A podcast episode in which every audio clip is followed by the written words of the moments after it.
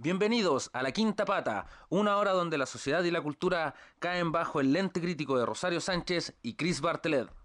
Bienvenidos. Bienvenidas. Soy Chris Bartelet Y yo soy Rosario Sánchez. y esto es La quinta, Quinta pata. En el capítulo de hoy vamos a seguir revisando lo que tiene que ver con los mitos del amor romántico. Sí. Capítulo anterior estuvimos con todo lo que tiene que ver con la media naranja y hoy nos Claro. vamos a ir con qué tema, Rosario. Hoy día vamos a hablar de tres mitos como agrupados, que son el mito de la fidelidad, el mito de la exclusividad y el mito de los celos. El mito de los celos. Polémico, polémico, polémico el mito de los celos. Y bueno, invitamos a toda la gente que ahora en estos momentos abajo en la pantalla van a salir las redes sociales para que puedan seguirnos Sí. eh, ahí a la quinta pata en todas sus redes sociales. Eh, ¿Con qué vamos a partir? Bueno, eh, explicando un poco de, de dónde aparece, digamos, el tema de cómo se arman, digamos, la mitología del amor romántico a partir de estas tres variables que tienen que ver entonces finalmente con la exclusividad y que nos llevan de alguna forma en un camino hacia los celos. ¿De dónde Sí. parte, O Rosario? sea, yo la impresión que me da es que esto tiene que ver con, en el fondo, con la aparición de la idea de la monogamia eh, y en el fondo también del patriarcado, eh, con como, no sé, pues con, cuando aparece en la historia, digamos, el concepto de propiedad privada. Entonces, en el fondo se pasa de vivir en tribu, ¿cierto? Eh, donde todo el mundo tenía que cuidar los niños porque eran de todo el mundo. un sentido ahí de Eh, pertenencia y de claro, o identidad sea, a partir eh, del, del- de la Y no- agrupación en además sí no misma. había cómo saber cuál, eh, cuál era cuál, pues, ¿cachai? O sea, entonces todos los cuidaban juntos porque en el fondo podía ser tuyo, podía ser mío, para los hombres, en el caso de los hombres. Como la gente del barrio alto actualmente. Claro, estaban todos relacionados. Todo entre ellos. chaudic. Y, y el tema fue que en la medida en que el- estas tribus, que solían ser nómades, digamos principalmente, empezaron a sentarse con la aparición de la agricultura, con el descubrimiento de la, de la agricultura, o el invento de la agricultura. Bueno, ahí cada uno puede. No somos expertos Sí, en esa área. es que no me sé bien esa definición ahora que lo pienso, pero mm, claro, digamos cuando el ser humano empieza a utilizar la agricultura eh, para obtener sus propios alimentos, eh, ya se pueden empezar a sentar eh, y empiezan a acumular más bienes. Y entonces cuando yo tengo más bienes, surge la pregunta de eh, yo, ¿qui- ¿quién se va a quedar con esto cuando yo me muera? Claro, el encima- de la herencia, del legado, Claro. la trascendencia. encima en un tiempo en que la gente igual se moría con pocos años, ¿cachai? Entonces era, un- era, era probable.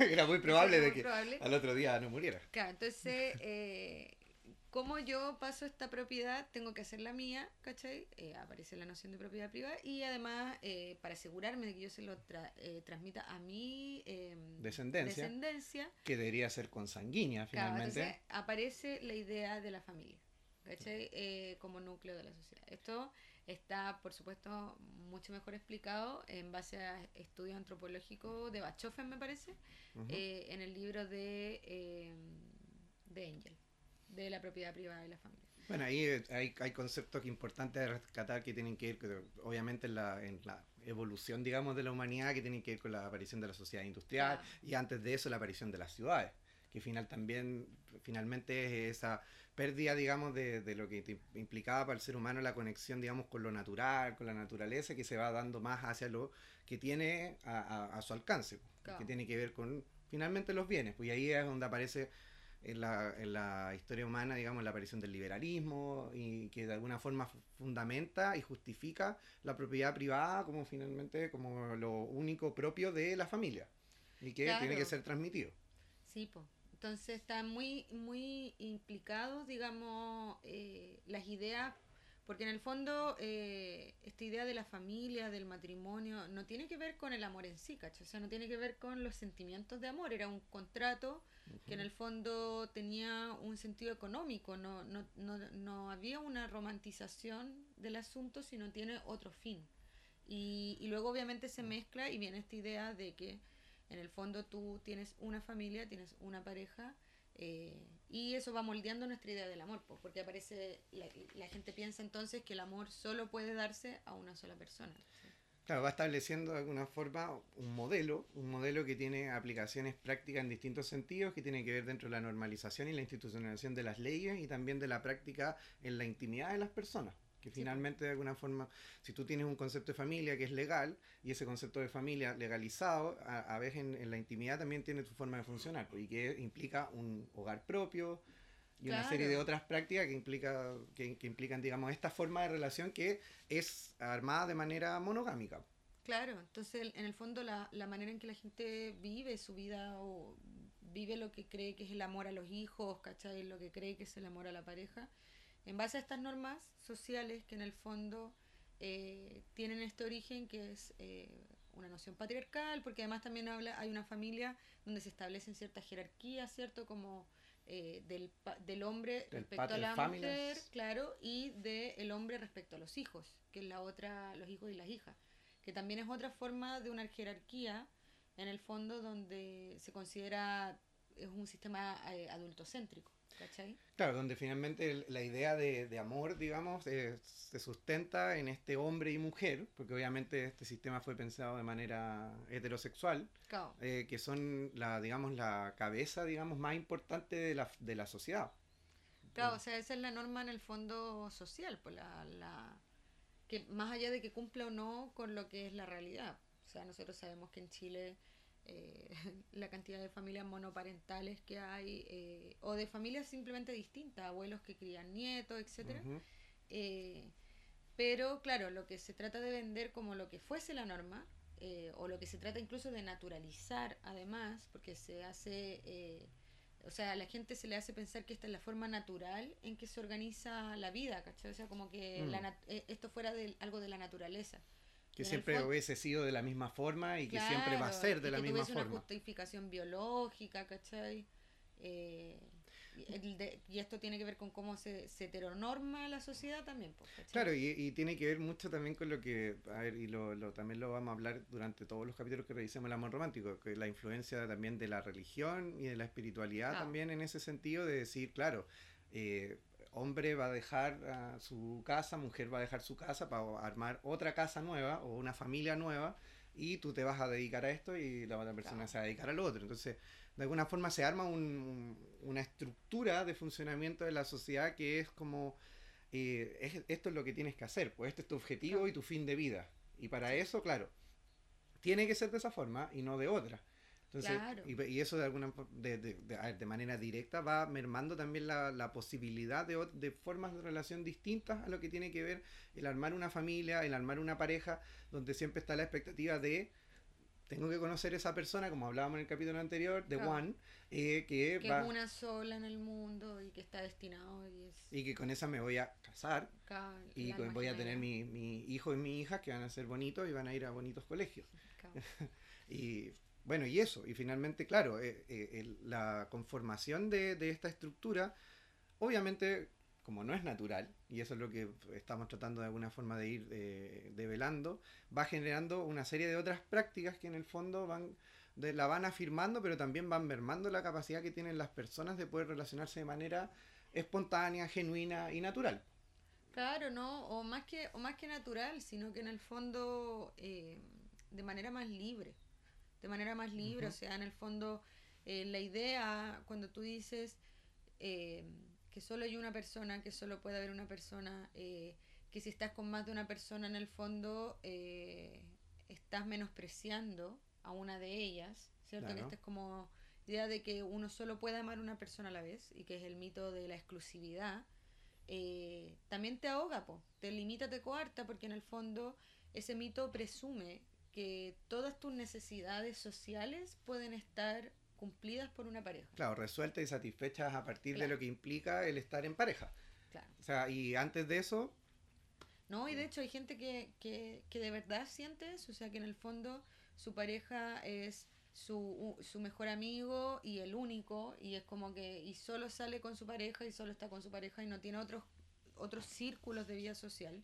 Eh, o no sé, como que en el fondo, o que no persigue otros intereses por estar siempre con su pareja, eso también te va, te va limitando, pues te va, te va, te coartando posibilidades de como individuo o individua que finalmente no se desarrolla porque finalmente supuestamente el, el, desarrollo está a partir de la relación con este otro u otra, digamos, que, que, te da el sentido, que te da el sentido y que además, bueno, eh, por supuesto trae una cantidad de frustraciones porque es imposible, o sea, es imposible que no que toda la experiencia de una persona se satisfaga solo con una pareja. Entonces, obviamente eso le trae a la gente eh, mucho malestar.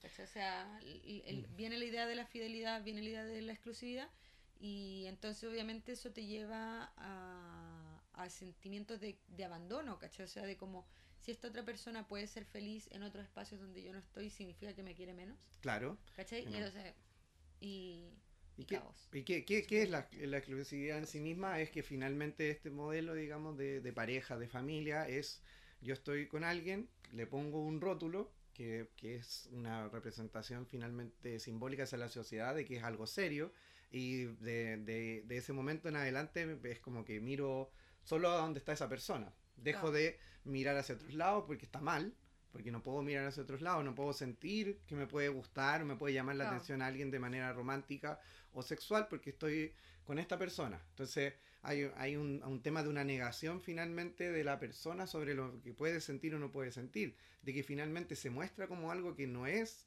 digamos, compatible, Claro. pero que, final, que, que si lo vemos a ver, de manera práctica eh, es totalmente compatible. Yo puedo elegir y puedo estar con alguien de manera exclusiva, pero no implica que finalmente pueda sentir deseo o atracción por otras personas. Oh, tuvimos unos problemas técnicos. Problemas eh, técnicos, sí, sabotaje. sabotaje, pero em, sí. Eh, pero bueno, entonces eh, pasa que la gente también tiene esta idea de que en el fondo, por contraposición, una relación libre es necesariamente una relación que no sea monógama, que sea poliamorosa o que sea una relación abierta. Pasa de, de estar normado a Sodoma y Gomorra de- Claro, inmediatamente. Claro, porque además se ve la libertad solo en la dimensión de puedo acostarme con otras personas o no. Como que esa es la única idea que pareciera haber de libertad, eh, como solo, digamos, la libertad sexual. Sin embargo, una relación, por ejemplo, polígama o una relación abierta, entre comillas, eh, puede ser igual de tóxica que una relación monógama eh, celosa. O sea, en el fondo no, no una configuración de la relación no va a decir si esta es más libre o no. Pues lo que lo hace libre tiene que ver, creo yo, eh, o al menos desde lo que habla Marcela Lagarde también, eh, con esta negociación que uno hace de, de los límites de la propia libertad. Entonces, Finalmente que un ¿Qué puedo hacer consenso con de qué hago Sí. yo con mi tiempo que de alguna forma con cómo nos sentimos más cómodos y más cómodas, como cómo nos, cómo nos relacionamos y no Claro. necesariamente con la normatividad, sino como pensando en, en cuánto poder del ejercicio de la individualidad tengo dentro de un pacto amoroso, finalmente, que es un, eh, digamos, un acuerdo finalmente mutuo o de varias personas. Claro, sí. po. O sea, en el fondo, mucha gente dice, no, eh, estoy en una relación abierta porque, no sé, eh, podemos tener sexo con otras personas, pero no nos contamos. Y es como, ya, pero ahí obviamente hay algo que te molesta con esa situación, hay algo que te incomoda, que no... Y que no quieres ver finalmente. Claro, que- entonces te estás forzando a estar en una configuración de relación para la cual quizás tampoco estás preparado, ¿cachai? O sea, Claro, final- imagínate cómo si tu pareja se pasa todo el día con otra persona. Eh, normalmente yo cuando comparto con mis parejas, eh, uno llega, te cuentas cómo estuvo tu día, qué hiciste, y entonces tuve sexo con hartas personas. Claro, y entonces el otro va a tener como un vacío en como su historia de lo que puede contar y lo que no. Como Mira, que siempre me llama la Me atención. esa- levanté a la las gente que- 8, tomé desayuno y ahora estoy acá. y ahora estoy acá, luego hay uno- acá. un blanco. Eh, entonces es como raro igual. Siento que de repente el... O sea, yo también estaba en ese lugar en algún momento Y siento que muchas veces uno tratando de buscar como alternativas y como salirse de esta idea de eh, la fidelidad o de la exclusividad o de los celos, termina en el fondo cayendo en dinámicas que a veces son incluso más tóxicas Mucho más que una relación monógama, ¿cachai? No, y, termi- terminas mucho más dañado, dañada finalmente de una idea de algo más libertario que finalmente termina, ser mucho, termina siendo mucho más opresivo y más dañino para ti mismo y para el resto de las personas. Claro. Creyendo de que en realidad estás reconstruyendo las formas de amor y de Claro. alguna forma estás reproduciendo lo mismo pero de una forma En otra distinta. dinámica nomás. Claro, en otra, en otra dinámica. Igual me pasa que entiendo, o sea, lo veo como un proceso necesario social igual. O sea, uno empieza, y también a veces de maduración, uno tiene que probar estas cosas quizás sin estar listo, eh, para por último ir di- diciendo ya esto no a mí no me acomoda, ¿cachai? O sea, o- ok, quizás ya los años que tuve de crianza eh, y, de mol- y de moldeamiento social, eh, me hacen muy difícil concebir el amor de otra manera, ¿cachai? Que no sea, digamos, de una manera no más sea, estructurada y monogámica. Claro, por cómo también uno construye su autoestima. O sea, también hay mucha gente que su autoestima está eh, completamente en lo que la pareja piensa de ellos, ¿cachai? Si me encuentra, si me desea o no, ¿cachai? Eh, si, te ve bonito, bonita. Claro, entonces, eh, pero creo que también es válido decir, ok, no quiero probar otras formas, me siento cómodo en lo que estoy y tratar de hacerlo dentro de eso lo mejor posible. Claro, darle la, ponerle el mayor esfuerzo, digamos, a que funcione de manera en que no te genere daño ni le genere daño al otro y que sea mucho más sano. Y, y quizás otras, las próximas generaciones ya van a ir partiendo un poco eh, con ideas distintas o con al menos alternativas en el fondo. Que claro, que es, todo el proceso finalmente de ir construyendo y deconstruyendo ciertas lógicas. Eh, hay una fase que es claramente obvia, que es el tema de experimentar esas formas que nadie conoce y que muchas veces, claro, uno se lanza un poco a la piscina y no sabe a dónde va. Y, ahí es como... Y no tienen flotadores. Y no tienes flotadores, no tienes nada. Y claro, antes cualquier... a morir. lentamente. Claro, y yo, mira, en realidad intenté relaciones poliamorosas y fue peor. ¿eh? Y no lo quiero hacer nunca más. Claro, y ahí uno de repente se puede como hasta rendir en eso y no tiene que ver con, con, con finalmente como descartar ciertas posibilidades, sino buscar la forma que más te acomode y te haga sentir más libre y más sano de, del encuentro con otras personas. Y... y en cada etapa de tu vida, o sea, yo creo que está esta idea de que, bueno, vas a tener una sola pareja y eso va a ser para toda la vida y en el fondo no, pues o sea, mm. quizás yo digo, quizás cuando sea vieja eh, voy a vivir en una comunidad con todas mis amigas y tener una relación poliamorosa con todas mis amigas. Bueno, ¿y, eh, por qué no? Eh, y entonces como que creo que en el fondo esta idea, uno debiese buscar en el amor lo que te haga libre sin hacerle daño al otro. Entonces en el fondo que sea consensuado, que todas las partes sepan. Claro, y, y lo, que creo, lo que creo yo es que finalmente en este deseo finalmente que siempre está de, de, que te gustan otras personas, de que en realidad hay atracción, sobre todo muchas veces cuando las relaciones están mal en algún periodo, aparece el tema mucho más ligado a la doble moral y que es que en vez de terminar lo que tengo y que está mal, eh, busco en otro lado y me relaciono.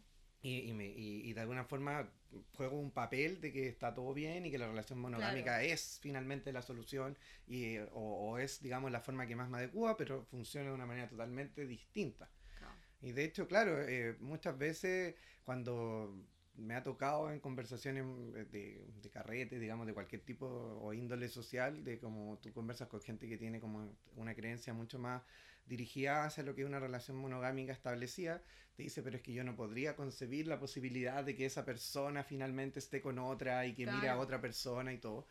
Pero muchas veces caen en las infidelidades que finalmente es la negación de lo mismo que tú estás reafirmando. Y de repente es como, bueno, y si hubieses tenido la apertura de haber dicho, en realidad podemos experimentar por otro lado. Claro.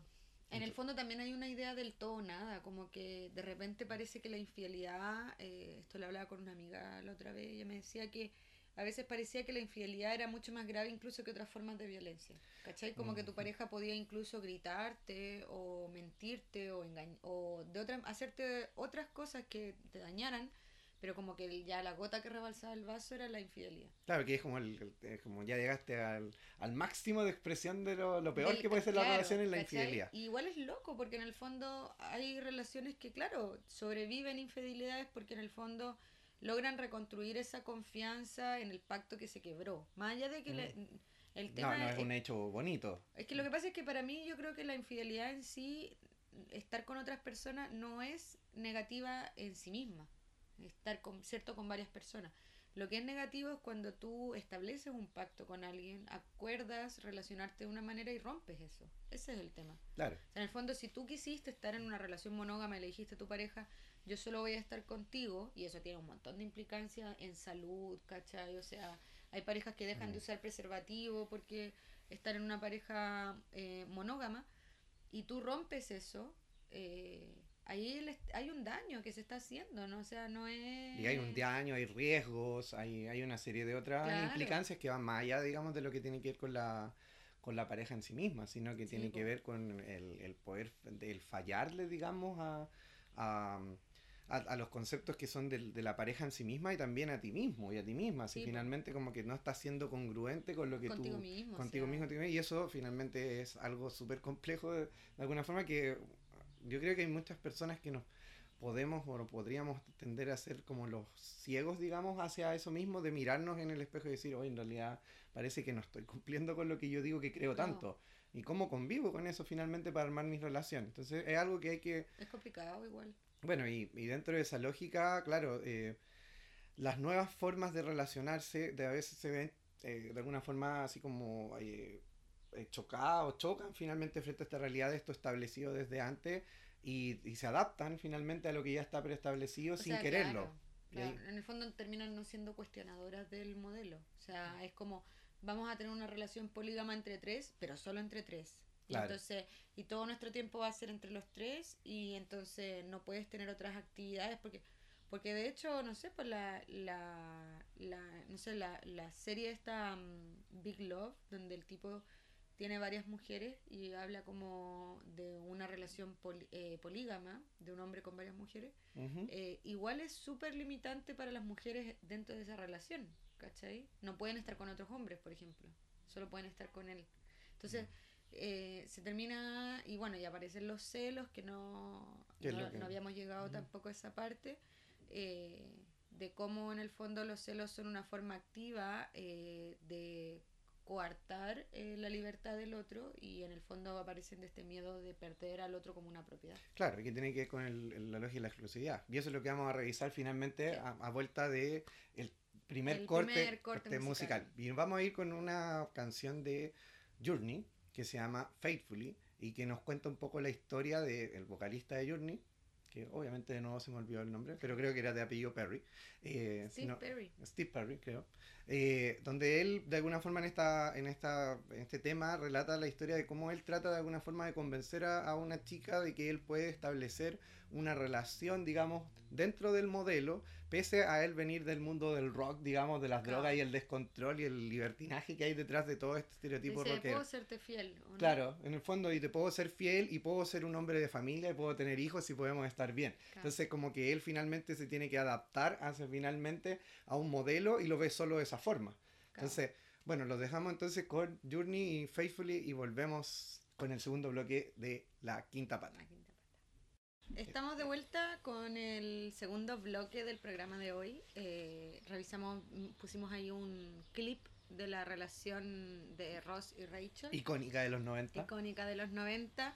eh, y que Friends igual es importante como de repente mirarlo, volverlo a ver eh, con otros ojos porque eh, moldeó de cierta manera eh, mucho el lenguaje y las formas de relacionarse de una generación. O sea, toda la idea de la friendzone, por ejemplo, eh, Ross es el icónico eh, de la friendzone. De hecho, el otro día vi, leí a alguien que, claro, leí a alguien que analizaba que esa era como la primera vez que aparecía en como la cultura popular tan eh, claramente esta idea de la friendzone.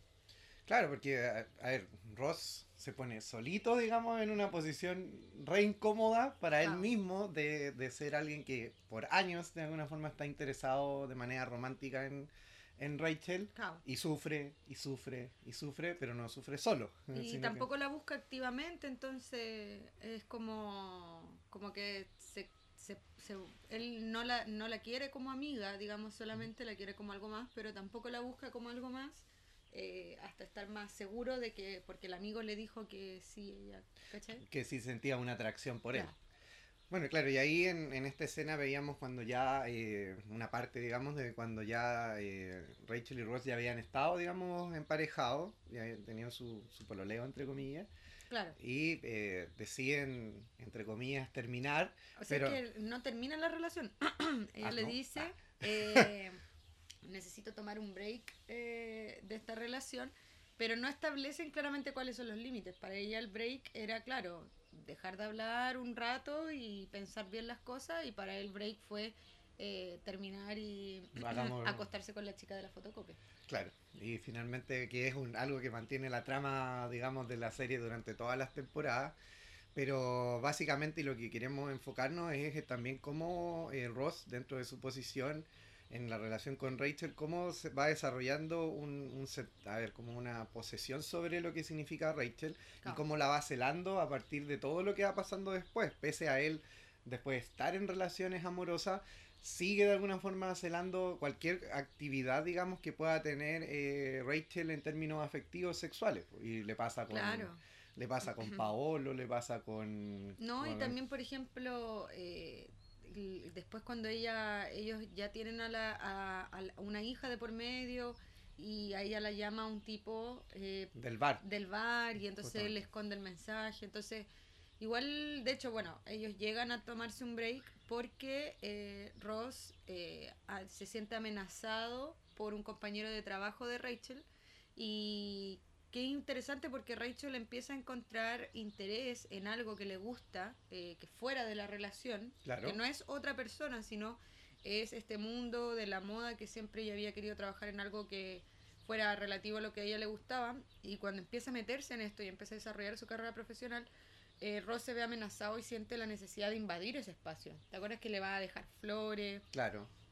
la, va a visitar al trabajo sin avisarle. Creo que le pega hasta a alguien por confundiendo de... Sí, el, de hecho sí, como que... Entonces hay una situación, un montón de situaciones súper tóxicas eh, que igual en la serie se, se muestra siempre a Ross como el chico bueno que entonces... Enamorado. Eh, enamorado, enamorado. Y que entonces él ha tenido mala suerte en el amor, pero es, como que se romantiza, eh, queda como un poco romántico el tema de que Rosa en el fondo es un tipo muy posesivo, eh, súper celoso. Em, y muy dominante dentro de la relación. Bueno, y ahí entramos en, claro, un tipo posesivo, un tipo celoso y cómo de alguna forma podemos explicar también cómo se da la celotipia, de dónde parte. Y por lo menos de donde yo logro interpretar muchas veces y en muchas personas nace de las inseguridades personales y propias, de finalmente proyectar a partir de tu pareja o de otras personas tus propias inseguridades que son de alguna forma en este caso el ver que alguien que para ti digamos es cercano o tú quieres o sientes que estás enamorado te puede de alguna forma engañar o puedes perder digamos ese espacio que tienes en la vida del otro entonces claro Ross puede no estar en una relación con Rachel en la actualidad, pero la cela igual. Le pone caras, le hace preguntas incómodas, hace sentir incómodas a las personas que están saliendo con Rachel. Tiene una serie de actitudes que finalmente, pese a no estar en una relación con Rachel, demuestran su inseguridad y demuestran su celotipia hacia ella. Entonces, muchas personas tienen esta lógica de finalmente eh, de su inseguridad de no sentirse solos, de no sentir de que perdieron algo que es de ellos. Es que claro, son como dos partes, como que una tiene que ver con la percepción que uno tiene de uno mismo y que es en el fondo eh, completamente en relación a lo que el otro piensa de mí o cuánto me ama y la inseguridad también. Eh, y luego tienes la otra parte de ver al otro como una propiedad eh, tuya, ¿cachai? Como algo tuyo. Claro. el otro, el otro espacio donde, o sea, el, otro producto cultural donde se puede ver súper bien esto, que me lo habías comentado tú, el de Black Mirror. Sí, el tercer capítulo de la primera Una temporada, que se llama The Entire History of, of You. Sí, o la, historia completa, historia de, ti. Y que, bueno, el, para hacer un enmarcado, finalmente, claro, Black Mirror tiene todo este tema de mezclar la tecnología finalmente con las relaciones humanas y habla de que en, en esta como supuestamente futuro hay un dispositivo que permite revisar de alguna forma todo lo que la persona vivió en primera persona.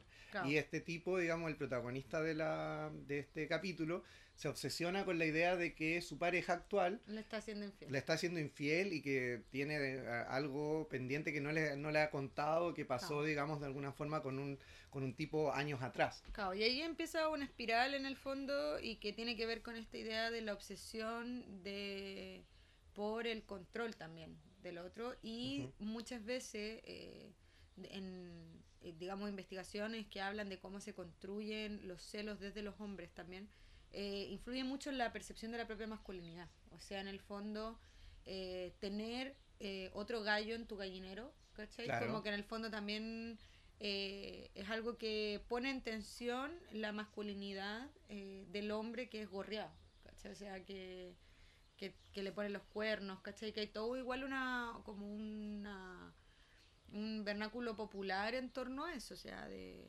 el, el, gorriao, el cuerneado, claro, mientras que, con las mujeres distintas. Claro, y en el caso del hombre afecta directamente a la construcción de sí mismo, de su autoimagen y también del, de, de, cuán vulnerado se siente como hombre dentro de la sociedad. Porque en general, claro, la infidelidad hacia un hombre es como terrible, terrible que la posibilidad remota de pensar de que la persona con la que estoy se puede interesar con alguien y aún así que se haya involucrado con otra persona es algo que obviamente a, este hombre construido bajo esta lógica le afecta mucho. Y que no, no necesariamente eh, los hombres son más celosos que las mujeres. No, hombres y mujeres a mí me da la impresión eh, de que sufren el mismo eh, tipo de celo. La forma de expresarlo igual es diferente. Que es diferente y claro, y también tiene que ver con la lógica no solamente heterosexuales, sino en todo tipo de relaciones que finalmente están muy marcadas con este tema de la posesión, de la posesividad sobre el otro y que se ve reflejada, claro, el, celo de alguna forma es como, entre comillas, como el mecanismo de defensa perfecto, para alguna forma para expresar todo, todo, todo ese eh, desgaste o, ese malestar que es, propio. Y el mito, sin embargo, es eh, si te celas porque te amas, ¿cierto? Como que los celos fuercen una señal de amor. Claro, finalmente pues, está mayormente interesado, interesada en ti. Y muchas veces, claro, eh, esta sensación de celos aparece mucho cuando la pareja tiene una sensación de que algo está, está, está mal entonces, claro, en vez de yo de alguna forma responsabilizarme si yo estoy haciendo algo mal, mejor pienso de que mi pareja está haciendo algo por fuera. Entonces, de alguna forma también, claro, termina alivianando el peso de, la responsabilidad individual sobre lo que está ocurriendo. bueno, un, hombre muy celoso, que incluso hizo una canción que es como una glamorización de los celos, es John Lennon. John Lennon. Sí, que es la canción que viene ahora que se llama Jealous Guy, un hombre celoso, y que en el fondo él habla como de nunca quise hacerte daño, es simplemente que soy celoso, normalizando una situación igual de control y de posesión del otro. Claro, finalmente estamos hablando de un ícono de la industria musical, digamos, de la última gran banda global, y que tiene una relación que todos conocemos que la que tuvo con Yoko Ono y que también está llena, digamos, de todo esto, de esta mitología. De toxicidad. Y de toxicidad. Entonces vamos ahora a ir con John Lennon y esta canción que es El Chico Celoso. El Chico Celoso. Así que nos vemos en el próximo bloque. Bueno, luego de escuchar a este chico celoso, volvemos con el último bloque de este episodio de La Quinta Pata y bueno, el celo finalmente muchas veces se construye y se termina desarrollando como una profecía autocumplida. Y eso es lo que vamos a, referir ahora y, y, lo vamos a tomar a partir de eh, una película que se llama Infidelidad, que está protagonizada por Diane Lane y por mi no amigo personal Richard Gere.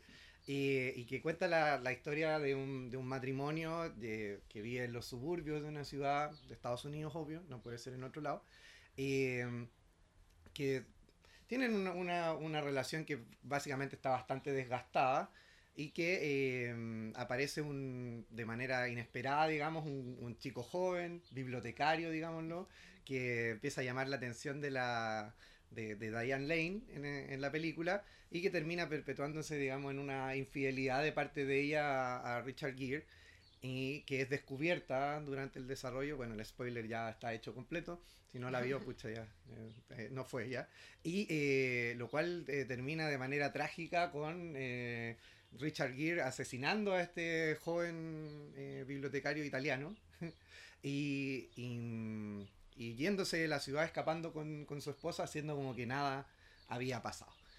¿Y qué, qué, es lo que podemos tomar de acá? Que finalmente, claro, la expresión del celo se vuelve en actos sumamente violentos, sumamente agresivos y que finalmente tienen que ver con esta lógica de competencia sobre algo que creo que es mío o mía en este caso y que se ve de alguna forma violentado desde la perspectiva, digamos, del violentador a la hora de que aparece alguien. Entonces, ¿en qué repercute esto? Repercute en, en este caso de esta película, en un homicidio, pero en lo que conocemos habitualmente, lamentablemente, en noticias. En, un femicidio. En un femicidio. Entonces, eh, problematicemos un poco qué, qué, qué, cómo llegamos a esto, por qué la celotipia de alguna forma desencadena en esto. es que yo creo que pasa también y por qué las cifras están eh, distintas de hombres que asesinan a sus parejas versus mujeres que asesinan a sus parejas. Pese, digamos, a las últimas ocurrencias eh, que han habido en Argentina o acá mismo en Chile, la estadística nos habla de que la mayoría de las veces al revés. Eh, yo creo que tiene que ver con, con que igual no importa qué tanta voluntad nosotros tengamos de tener una relación, incluso somos súper conscientes de la necesidad de tener un amor libre, eh, nosotros crecemos en un entorno social que nos eh, moldea la forma de relacionarnos y que nos dice en el fondo que es la manera de estar en pareja. Entonces, vamos a sentírselo. O sea, yo no creo que alguien en pareja nunca sienta celos. Yo creo que estamos ya programados mm. así. El tema es cómo resolvemos esos celos. Conversando, hablando, explicitando. Oye, mira, sabes que me siento incómodo con esto, con lo otro. ¿Cuál es el límite? Igual ahí hay un, hay un límite súper fino respecto a cuántas explicaciones nosotros le debemos a nuestras parejas respecto a con quién nos relacionamos, etc. ¿De qué forma? Claro. Pero eh, ciertamente es mucho mejor hablarlo eh, que eh, guardarlo, porque ahí es cuando en el fondo se acumulan todas estas emociones y estallan, eh, y los hombres que en general les dan menos herramientas a esta sociedad para expresar sus emociones. claro. Eh, claramente la forma de estallar es a través de la violencia. Sí, y una violencia que, claro, puede, puede ser tan macabra y eh, como, como un asesinato, pero también puede ser a partir de los golpes, de la violencia psicológica, etcétera, etcétera. Entonces, ¿cómo yo lo manifiesto? ¿Lo manifiesto como un ataque el celo? Como es que tú estás mirando de cierta forma a alguien o por qué te escribe tanto, etcétera, o finalmente preguntar de manera mucho más tranquila en realidad si algo está sucediendo y, tener la confianza y el respeto de la individualidad del otro. De... Y además desde las propias emociones, yo creo que no es lo mismo decir, oye, me estás haciendo daño, por ejemplo, eh, relacionándote con tal persona, a decir, eh, yo me siento incómodo, ¿cachai? O me da pena, o me da miedo, y de esa manera el otro puede responder y de cierta manera acallar tu miedo y decirte, no, no tienes que tener miedo porque en el fondo, eh, no sé, esta es la confianza que nosotros hemos construido, lo que sea. Relación. Pero en el fondo, en la medida en que yo le doy la oportunidad al otro de conocer y no tener que adivinar mis emociones, eh, también abre espacio para la comunicación. Y justamente la base de una relación sana de cualquier tipo es la comunicación. Y si no hay comunicación y no hay confianza, eventualmente los celos toman posesión de la relación y desembocan en situaciones sumamente dañinas. O sea, toda la, todas las personas que, que finalmente eh, son, entre comillas, digamos, engañadas por su pareja, terminan sumamente dañadas, no solamente en su ego, sino también en, futuras relaciones. Entonces están mirando constantemente de que la otra persona puede volver a repetir la misma conducta que ocurrió en mi relación anterior y eso no es así. De hecho, sufrir una infidelidad, igual yo creo que pocas relaciones se logran eh, reconstruir después de eso, no solo por el peso que tiene la monogamia, digamos, sino, que era lo que hablábamos en el primer bloque, sino porque también en el fondo em, eh, hay una confianza que se quiebra. Y en el fondo luego eso te genera un abandono o una sensación de haber sido engañado que, como dices tú, se, se va a pasar a otras relaciones porque ya, ya, ya te engañaron, ya te mintieron, ya te hicieron daño eh, ya rompieron ese pacto, entonces tú tienes la expectativa de que tu nueva pareja va a romper ese pacto también y entonces empieza a solidificarse igual esa... Eh, y ese es un miedo que te va a perseguir siempre y que la verdad no es sano para nadie estar pensando que finalmente todas las relaciones van a estar siempre con ese digamos con ese riesgo de que vaya a suceder eso, entendiendo de que todas las relaciones son nuevas y parten de bases distintas.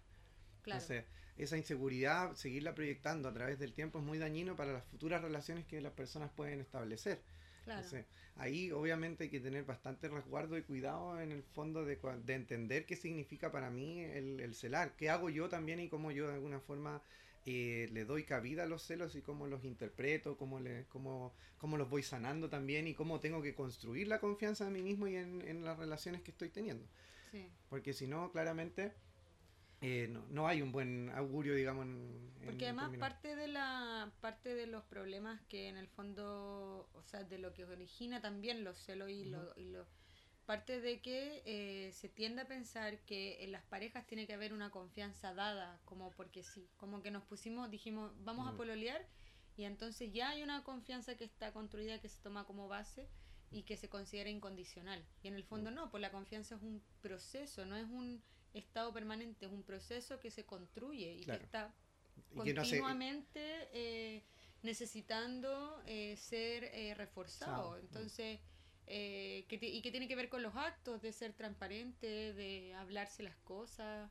Entonces, en el fondo, muchas veces a mí me ha pasado parejas que me guardan cosas que a mí no necesariamente me afectan, pero que me afectan porque me las guardaron. Claro. Eh, y que tiene que ver con esto de que no, es que pensé que te ibas a enojar. Entonces también de como asumir que el otro no tiene ninguna capacidad de análisis o de injerencia o de poder conversar las cosas. No, y evitar, el, Tampoco- y evitar el conflicto. Claro, y a veces, es una- y a veces es, es eso lo que genera el conflicto al final, ¿cachai? Como en el Ujú. fondo, ¿por qué me estás mintiendo respecto a si viste a alguien? eh, si, no sé, no, no, no tenía ninguna ningún peso, o sea, ¿por qué va lo que hablábamos antes, ¿cachai? ¿Cómo vas a tener un vacío en que no me estás contando de tu vida? Claro. eh, decidiendo además escondérmelo pese a que tenemos una relación de otro tipo. Entonces, no sé, como que creo que igual es difícil relacionarse eh, de manera libre de violencias y de estas cosas con las que venimos tan eh, enraizados.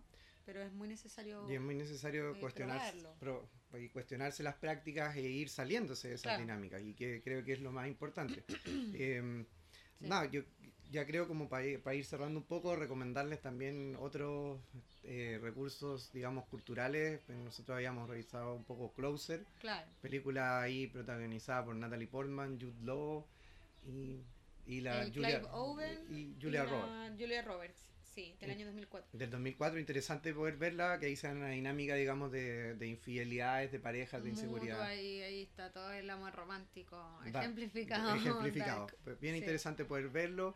Eh, Eh, ¿Qué sí. nos queda también? Nos queda en el tintero, pues, quieran ver alguna reacción luego de ser, de alguna forma ser Engañado. violentado y engañado. Eh, échenle ahí un, un ojo a la letra de You Gotta Know de Alanis de Morissette. Alanis Morissette, la canción de la mujer despechada por definición. Y que igual eso es todo un tema, porque también ahí entra, en el caso de las mujeres, eh, el tema de la sororidad y la competencia como por el macho. Ahí Alanis está muy enojada con la nueva pareja o con la mujer con la que fue engañada eh, de su pareja y entonces, claro, eh, descarga sobre ella so- toda su rabia. Explota. Y que es un poco lo que, lo que pasa en nuestra canción con la que nos vamos a despedir, que es de Pimpinela De Pimpinela. un clásico quiche para no- cerrar el, el capítulo. Hartos Eh, años atrás. sí, que cruzamos la cordillera. A y esa.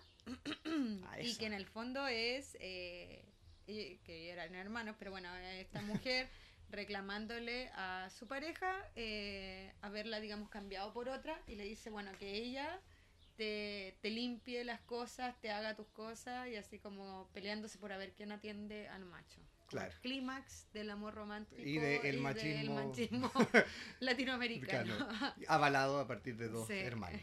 sí, Así que se, se los dejamos. po. Los dejamos y bueno, los dejamos invitados a ver todas las redes sociales de la Quinta Pata y, y obviamente todos invitados e invitadas al próximo capítulo donde vamos a estar revisando Otros mitos del otros amor mitos del romántico. amor romántico. Así que quédense atentos, queden ahí en contacto y nos vemos en el próximo capítulo. Chao.